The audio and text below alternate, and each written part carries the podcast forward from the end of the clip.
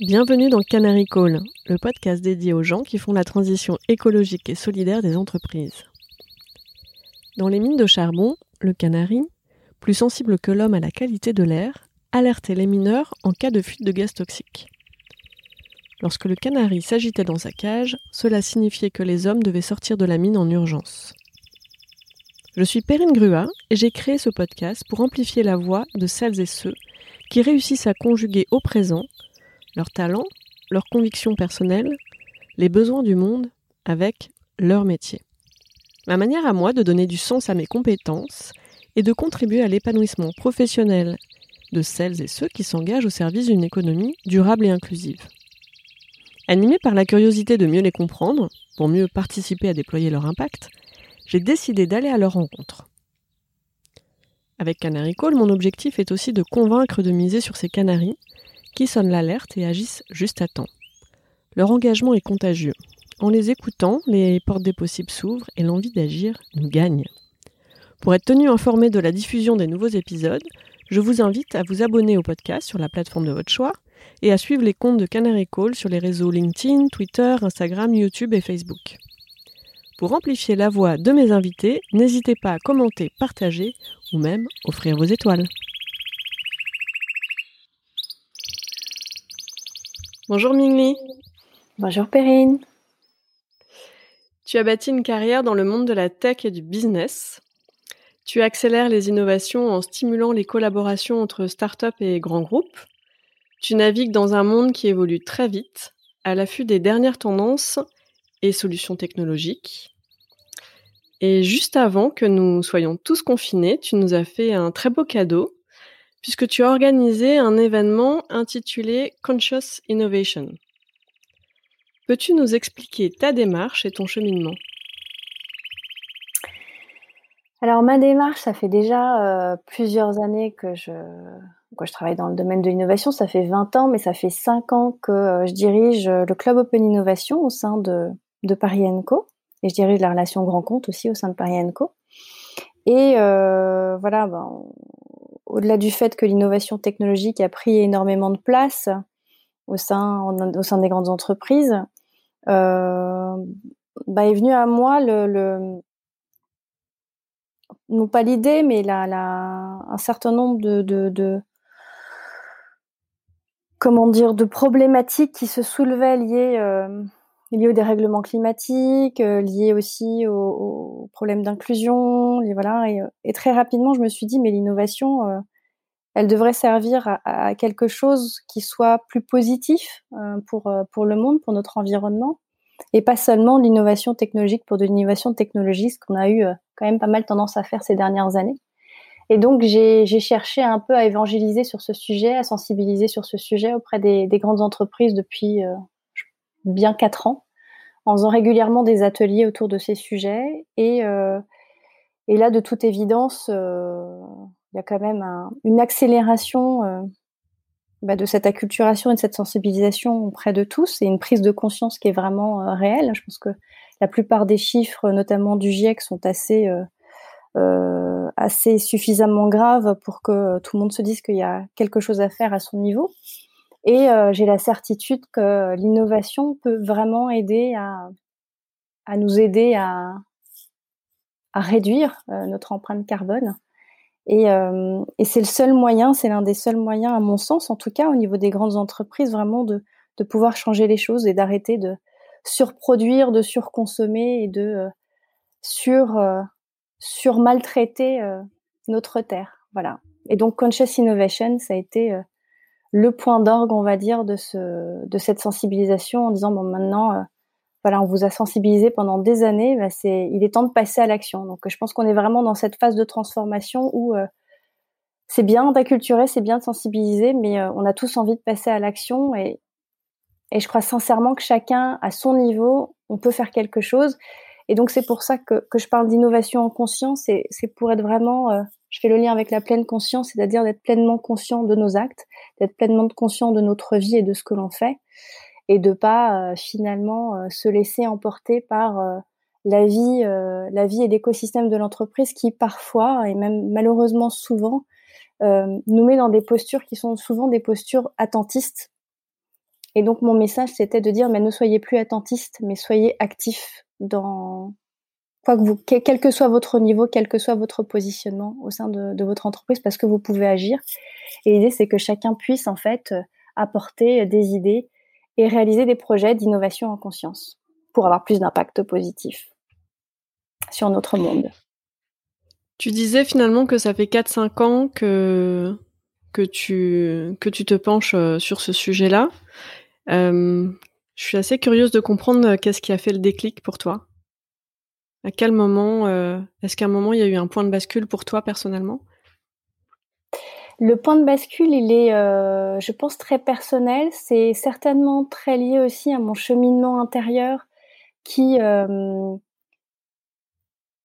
dont, j'avais besoin. Voilà, donc j'ai démarré il y a un peu plus de 5 ans, je dirais plutôt 6 ans, 7 ans, euh, de la méditation, euh, du yoga, euh, du qigong aussi.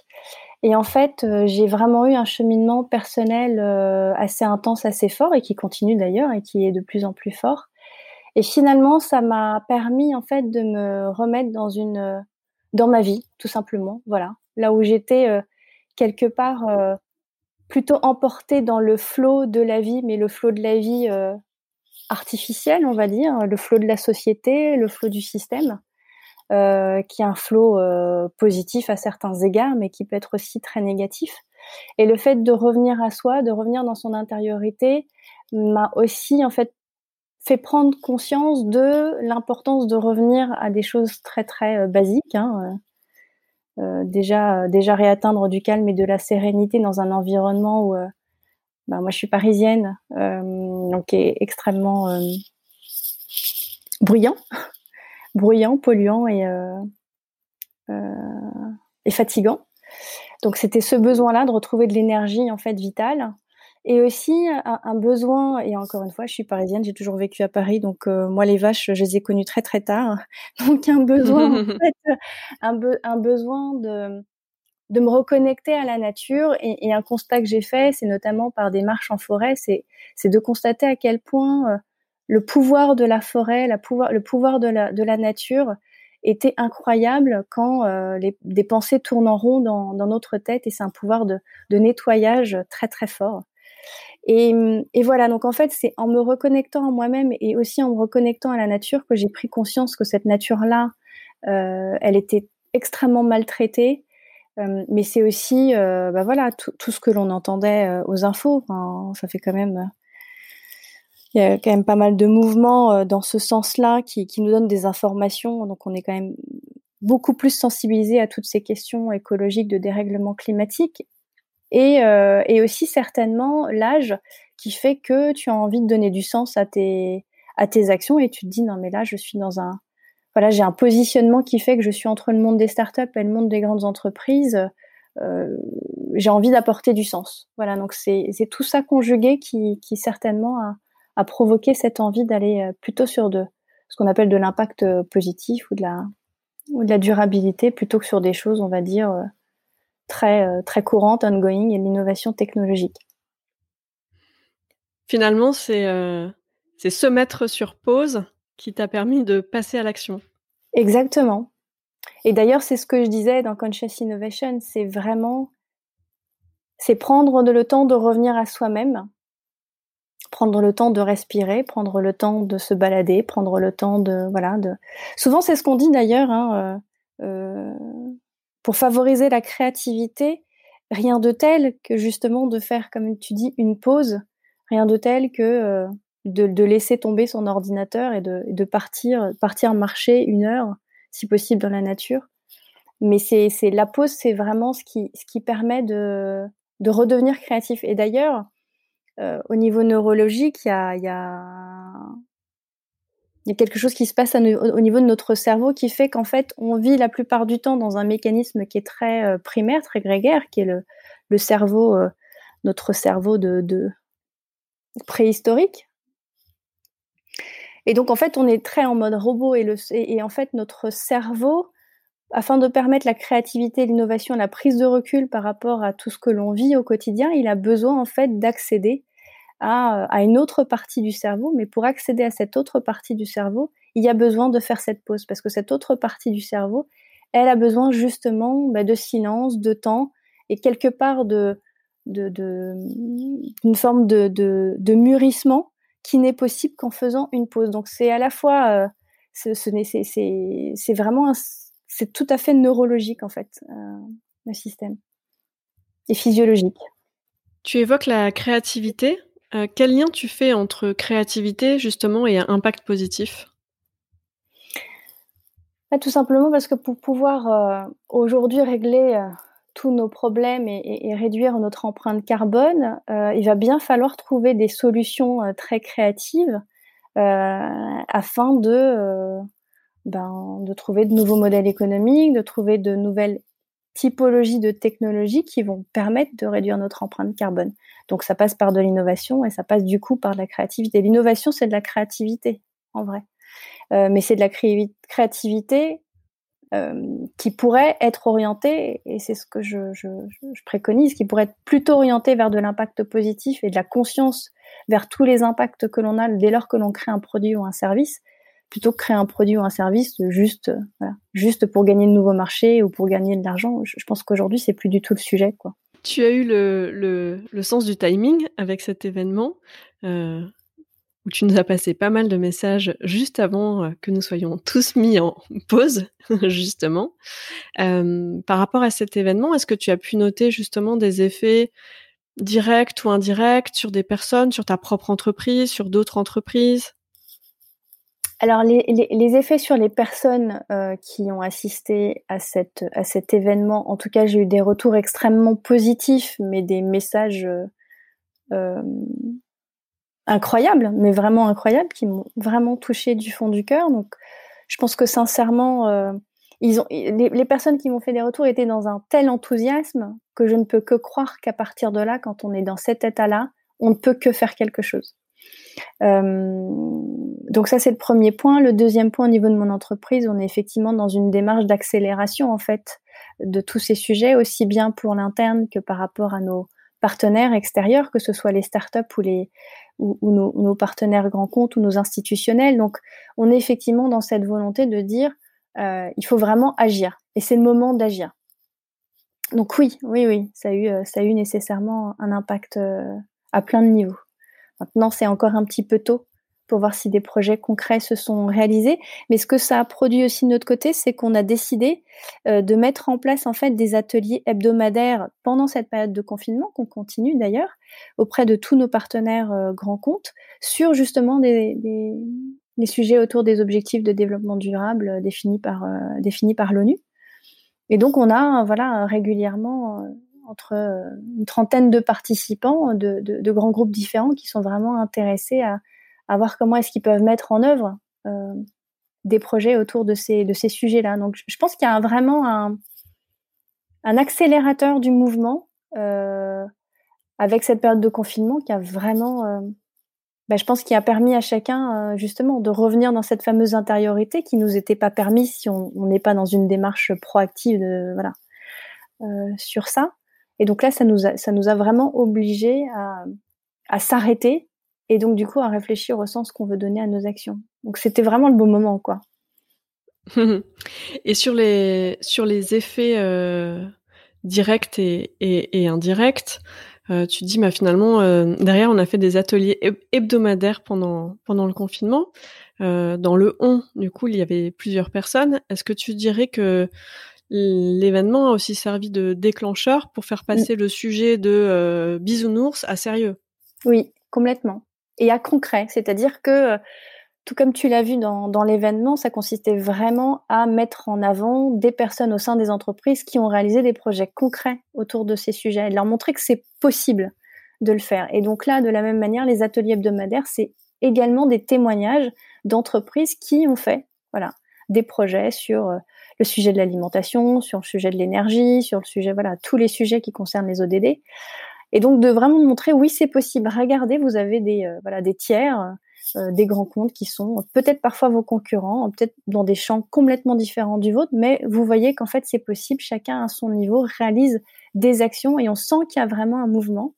Après, euh, je cache pas que c'est difficile vraiment de leur côté de pouvoir faire ça. Je sens aussi qu'il y a encore des euh, des, euh, des obstacles et des difficultés, notamment au niveau du top management euh, et aussi du middle management, où finalement il n'y a pas encore de calage entre les objectifs, on va dire les résultats opérationnels à atteindre et aussi le sens à donner à ces actions et pour aller sur des projets, parce que encore aujourd'hui ces projets sont malheureusement considérés comme des projets sans ROI et là, euh, la période de confinement a quand même amené, euh, oui, effectivement, un élan euh, sur, sur tous ces sujets de dérèglement climatique. Mais aussi, à contrario, il y a un autre mouvement qui se produit, qui est le mouvement de attendez les gars, il faut qu'on fasse une relance économique. Donc tous vos sujets là, c'est cost killing à fond. Et donc les premiers sujets qui vont être arrêtés, ce sont des sujets comme ça. Et donc du coup, on est vraiment d'une certaine façon dans deux mondes qui s'opposent. Donc voilà, c'est on est vraiment dans un changement de paradigme, dans une transformation. Euh, alors je voudrais pas parler de camp ou de clan parce que l'idée c'est pas de séparer, mais plutôt de rendre inclusif. Mais je pense qu'il y a vraiment quand même deux mouvements. Et, voilà, c'est pas encore très clair le mouvement que certaines entreprises vont prendre. Tu partageais l'enthousiasme euh, ressenti par les personnes à la, sortie de ce, moment, de cette rencontre. Euh, tu fais donc aussi, et tu disais, on ne peut que faire quelque chose quand on est dans cet état-là. Euh, quel est le rôle de l'émotion pour, euh, pour passer à l'acte selon toi? Alors quand l'émotion, elle vient du cœur, c'est-à-dire qu'on sent vraiment, je sais pas, quand tu, quand tu sens dans ton cœur quelque chose de, chaleureux, comme une sorte d'émotion, d'amour et de joie un peu qui te, bah, qui te rend justement enthousiaste, où tu te dis finalement que tout est possible. Donc en fait, c'est dans cette ouverture du cœur, qui est très chère notamment à, la pleine conscience, qui consiste à, effectivement à être à la fois dans la présence de soi-même, mais aussi dans la présence des autres. Et donc c'est dans cette ouverture du cœur, en disant voilà, c'est possible et je me fais confiance pour pouvoir le faire, que là on se dit bah voilà, j'y vais et j'ose. Parce que finalement, tout est une, question d'audace. Toi, tu t'es audacé en, en créant un podcast, voilà. Euh, chacun peut s'audacer en fait en faisant quelque chose qui lui semble pertinent par rapport à la pierre à l'édifice qu'il va pouvoir apporter dans un domaine qui lui fait sens. Et donc pour pouvoir faire ça, il te faut un élan. Si, tu fais pas, si tu fais les choses en étant dans un état euh, de pensée négative, d'émotion négative, et, euh, et, du bah du coup ça va juste plomber. Et être plombé, c'est pas ça qui t'amène dans l'action, ça t'amène dans l'attentisme. Donc en fait, il y a un vrai travail de ce qu'on a, de ce qu'on appelle dans la de psychologie positive, à vraiment maîtriser et travailler sur sur son cerveau afin de faire basculer son cerveau vers plutôt des pensées positives plutôt que des pensées négatives. Et en travaillant sur ces pensées négatives et sur cette ouverture du cœur, eh ben on obtient de l'enthousiasme, on obtient de, de l'action, on obtient de l'envie d'agir. Et c'est vraiment c'est et moi j'ai envie voilà de, de travailler sur cette matière humaine et de plus en plus humaine là où j'ai beaucoup travaillé sur, on va dire, la technicité ou l'organisation la plus performante qui soit pour pouvoir le mieux innover et, gagner de nouveaux marchés, là, ce que j'ai vraiment envie, c'est plutôt travailler sur la matière humaine qui va consister à dire, bah, je vais travailler sur votre matière, votre fond, votre, votre intériorité pour vous apporter justement cette ouverture du cœur et cet enthousiasme qui va faire que vous allez agir sur des choses qui ont du sens pour vous plutôt que euh, plutôt que de faire euh, en gros euh, comme tout le monde ou 95% des gens où euh, ben non j'ose pas parce que j'ai peur que mon top management ou mon middle management me dise ça ou ça. Et donc il y a vraiment une question, en tout cas je dis bien, je parle au niveau de l'entreprise, je parle pas au niveau des entrepreneurs parce que voilà les entrepreneurs par définition ont réussi à trouver cette énergie positive pour créer. même si c'est pas forcément dans des champs très positifs, hein. il y a encore quand même du travail à faire aussi au niveau des startups hein, sur ces sujets. Hein, faut pas croire, hein, tout n'est pas rose. Mais en tout cas, au niveau de l'entreprise, le système, il est tel que euh, il y a vraiment besoin d'une volonté très très forte intérieure pour pouvoir changer les choses et contribuer à, faire évoluer euh, sa propre société. Et ça, je trouve que c'est le plus difficile en fait à mettre en place pour les gens. Alors tu nous mets sur euh, une rampe de lancement pour, euh, pour, pour agir, tu crées de l'émotion, tu fais basculer nos cerveaux. Où est-ce que tu as appris à faire ça? Comment est-ce que tu as appris à faire ça? Alors déjà, j'ai pas déjà tout appris. on est tout le temps en phase d'apprentissage, donc j'apprends encore et je pense que jusqu'à ma mort, je serai toujours en train d'apprendre. Mais c'est ça aussi, c'est de se dire que euh, euh, à tout âge, euh, on est un petit bébé qui apprend à marcher. Donc c'est vraiment de se mettre toujours dans cette posture de j'apprends et il y a tellement de choses à apprendre et magnifiques à apprendre que enfin, moi je suis même en mode hyper excitée à l'idée de se dire j'ai plein plein de choses à, à apprendre et donc du coup à enseigner aussi plus tard. Donc je suis vraiment dans cette démarche-là de dire j'apprends pour pouvoir ensuite redonner à d'autres personnes. Et comment j'ai eu ce... Voilà, je pense que, je sais pas, c'est la vie et c'est ce qu'on... Enfin, ce sont les, expériences de chacun qui fait que... À un moment donné, j'ai commencé par faire de la méditation. Ensuite, j'ai commencé par faire du qigong, enfin non, du yoga, pardon. Euh, après du qigong, euh, après, j'ai fait plein de retraites de yoga, des retraites de méditation aussi. Donc voilà, j'étais dans une démarche quand même assez volontaire sur ces sujets-là. Et, euh, j'ai aussi constaté la, force de mes émotions. Et non pas mes, émotions positives, malheureusement, mais la force de mes émotions négatives. Et j'ai constaté et observé à quel point elles pouvaient m'être préjudiciables dans mon quotidien, dans mon vécu et dans la manière dont je faisais les choses. Et, euh, moi qui suis plutôt de nature optimiste, du coup, euh, dans ma tête, c'était euh, mais non, mais pourquoi est-ce que tu penses ça? Pourquoi est-ce que tu es en train de te dire des choses comme ça? C'est pas vrai.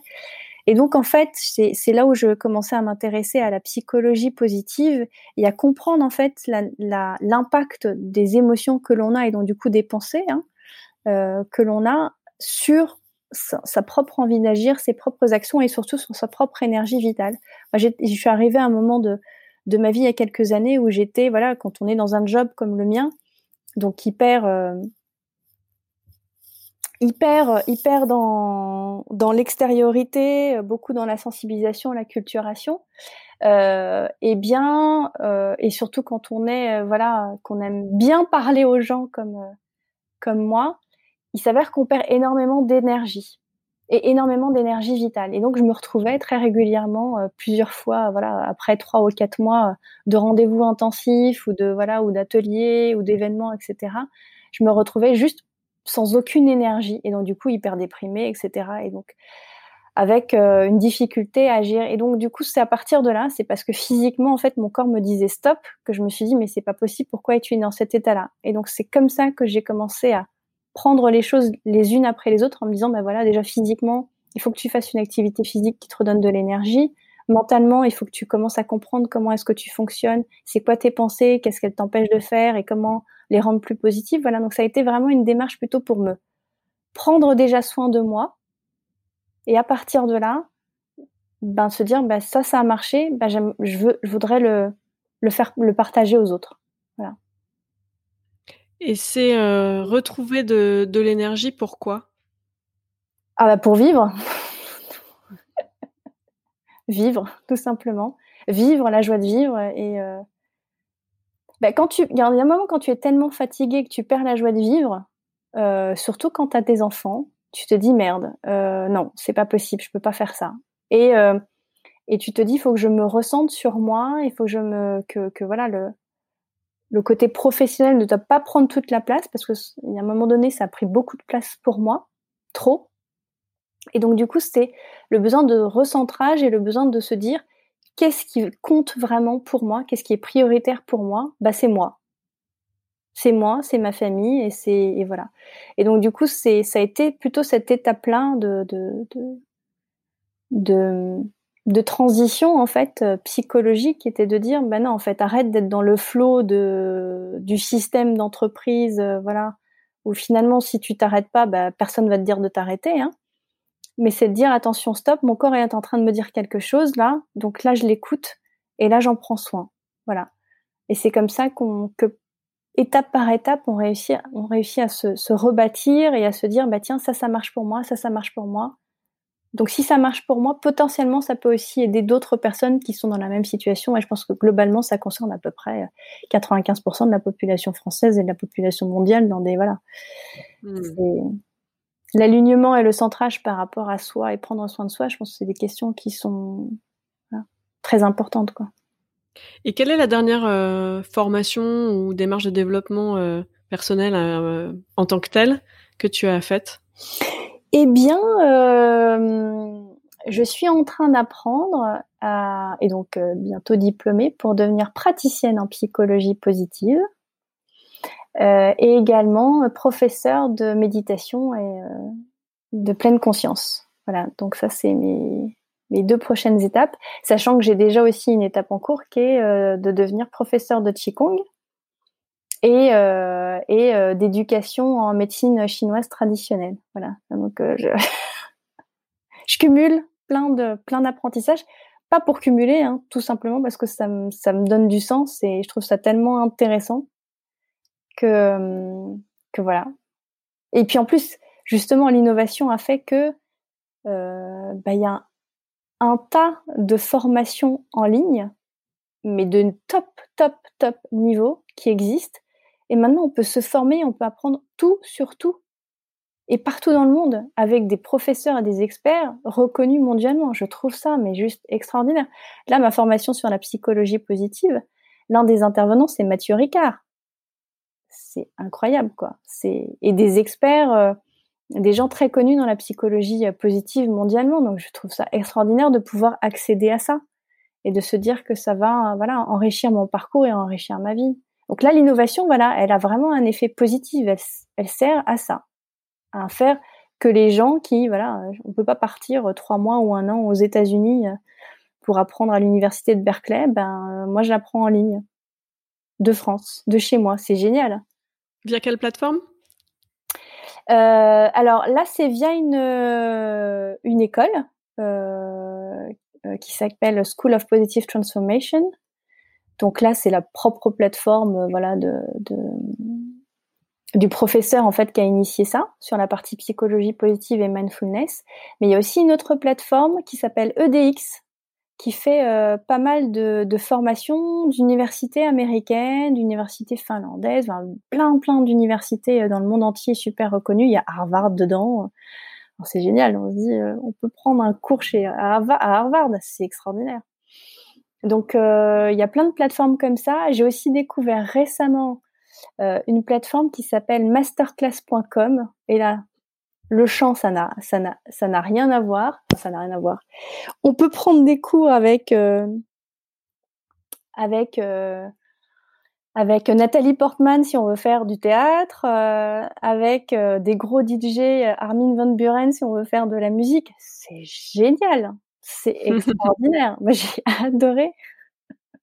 voilà, donc il y a, y a un potentiel en fait d'innovation tellement accessible aujourd'hui qui peuvent tellement enrichir les gens. Voilà, c'est ce sens-là que je trouve important de faire et de mettre en place. Et maintenant, euh, tu aurais besoin de, de quoi pour, euh, pour continuer, pour accélérer dans, dans ta démarche? Euh, j'aurais besoin de, de trouver une méthode miracle. Donc je la cherche. Pour justement euh, euh, aider ces fameux intrapreneurs, parce que finalement c'est ça hein, au sein de, des grandes entreprises, des intrapreneurs ou des gens qui vont qui veulent, qui ont la volonté de faire ces projets d'innovation en conscience au sein de leur entreprise pour changer leur entreprise j'aurais besoin de trouver une méthode qui, consiste à leur permettre de casser ce plafond de verre en fait, casser ce plafond de verre de euh, du manque d'écoute potentiellement, casser ce plafond de verre de euh, comment réussir à convaincre en fait un middle management, un top management que oui c'est ça la voie, oui c'est ce vers quoi on doit se diriger et oui laissez-moi faire ce projet parce que c'est important et que ça va vous apporter quelque chose. Et Là où je sens qu'il y a vraiment une intrication qui est très complexe à, à, délier, c'est qu'en fait, les gens sont enfermés dans un système qui les rend hyper attentistes par rapport à, à, leur positionnement dans l'entreprise. Et ils ont peur, ils osent pas parler, ils osent pas dire. Et, je les comprends parce que euh, ils se prennent, ils, peuvent se prendre une avoinée ou euh, voilà, où, il y a un risque de licenciement. Où y a... Donc en fait, le monde de l'entreprise tel qu'il est ou le système tel qu'il est produit aujourd'hui, il empêche en fait les gens d'être pleinement créatifs et d'être pleinement dans euh, leur plein potentiel. Et, et je, n'ai pas encore trouvé la méthode ou le moyen de de dire comment est-ce qu'on peut les aider peut-être pas casser le système, mais aller à côté, mais, mais avoir cette permission de pouvoir faire des choses qui petit à petit vont recréer un système, on va dire, plus positif, plus, euh, plus conscient, euh, pour aider justement, ben voilà, si toutes les entreprises réussissaient à faire des milliers de projets d'innovation en conscience, mais c'est là on changerait le monde. Mais il faut pouvoir le faire. Et donc c'est, c'est ce voilà ce, ce système où, qui est un, peu à, revoir et à refaire. Et j'ai, j'avoue, hein, j'ai, moi, j'ai pas la méthode miracle, quoi. Je, j'ai pas encore trouvé comment. Donc c'est ça que mmh j'aimerais faire. Mais bon, voilà, c'est un peu ambitieux. Hein, euh. En une phrase, est-ce que tu voudrais nous faire part euh, de ton canary call du moment? Euh, Le message que je veux porter, c'est audacez-vous. Et le message que je veux donner, c'est euh, il est temps pour chacun d'agir. Il est temps pour chacun d'agir. Mm. Et pour conclure, euh, quelle musique, euh, quel titre aurais-tu envie d'écouter là maintenant tout de suite? Men in the Mirror de Michael Jackson. C'est toujours ce que je dis. Parce que cette chanson, je ne sais pas si tu vois euh, de quoi euh, tu vois un peu les, les, paroles de, de, cette chanson ou pas? Non, j'irai l'écouter tout de suite après. Bah, c'est en fait, euh, c'est qui dit dans la chanson, grosso modo, c'est regarde-toi dans une glace, voilà, pour, pour changer le monde. Donc, regarde-toi déjà toi-même, voilà, et change le monde.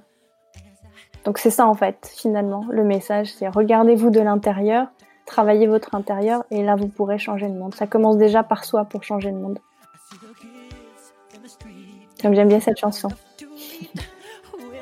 Eh bien, merci pour tous ces messages, Minli. Merci, Perrine, de m'avoir invitée. À bientôt. À bientôt.